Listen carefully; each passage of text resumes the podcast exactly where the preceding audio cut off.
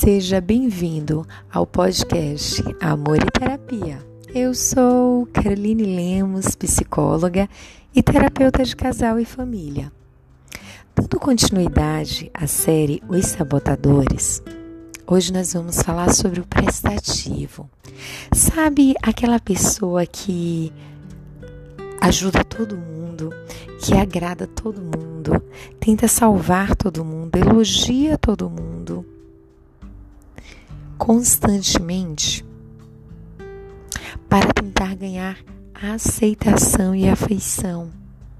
A ajuda vem como uma forma de ser aceita pelo outro, não machucar o outro. Isso é uma forma de sabotar. Por quê? Eu não devo mais ajudar a outra pessoa? Mas ajudar é algo tão bom.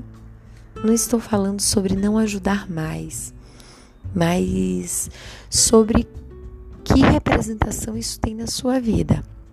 A partir do momento que você deixa de ajudar a outra pessoa simplesmente por deixar, muitas vezes você pode ser considerado como uma pessoa egoísta. Mas tem pessoas que deixam de fazer o que é seu, deixam de se acolher, se sobrecarregam muitas vezes entram em um nível de estresse alto, porque precisam ajudar a outra pessoa, colocam a outra pessoa sempre em primeiro lugar. E você se coloca em último lugar. Será que isso é saudável? O resultado é que você perde de vista as suas próprias necessidades, os seus sonhos, os seus objetivos. E muitas vezes, quando o outro não reconhece ou quando o outro não faz por você o que você fez, você acaba se chateando, entristecendo. Um outro ponto é que você também encoraja outras pessoas a se tornarem exageradamente dependentes de você, porque é necessário dar e receber a todo momento.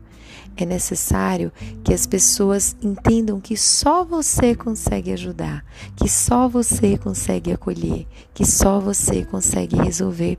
Isso não é uma verdade.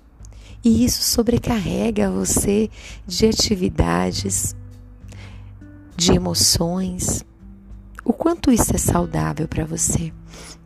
A mentira ou a desculpa que você conta para si mesmo é que agradando outras pessoas é uma coisa boa. Agradar o outro é uma coisa boa de se fazer.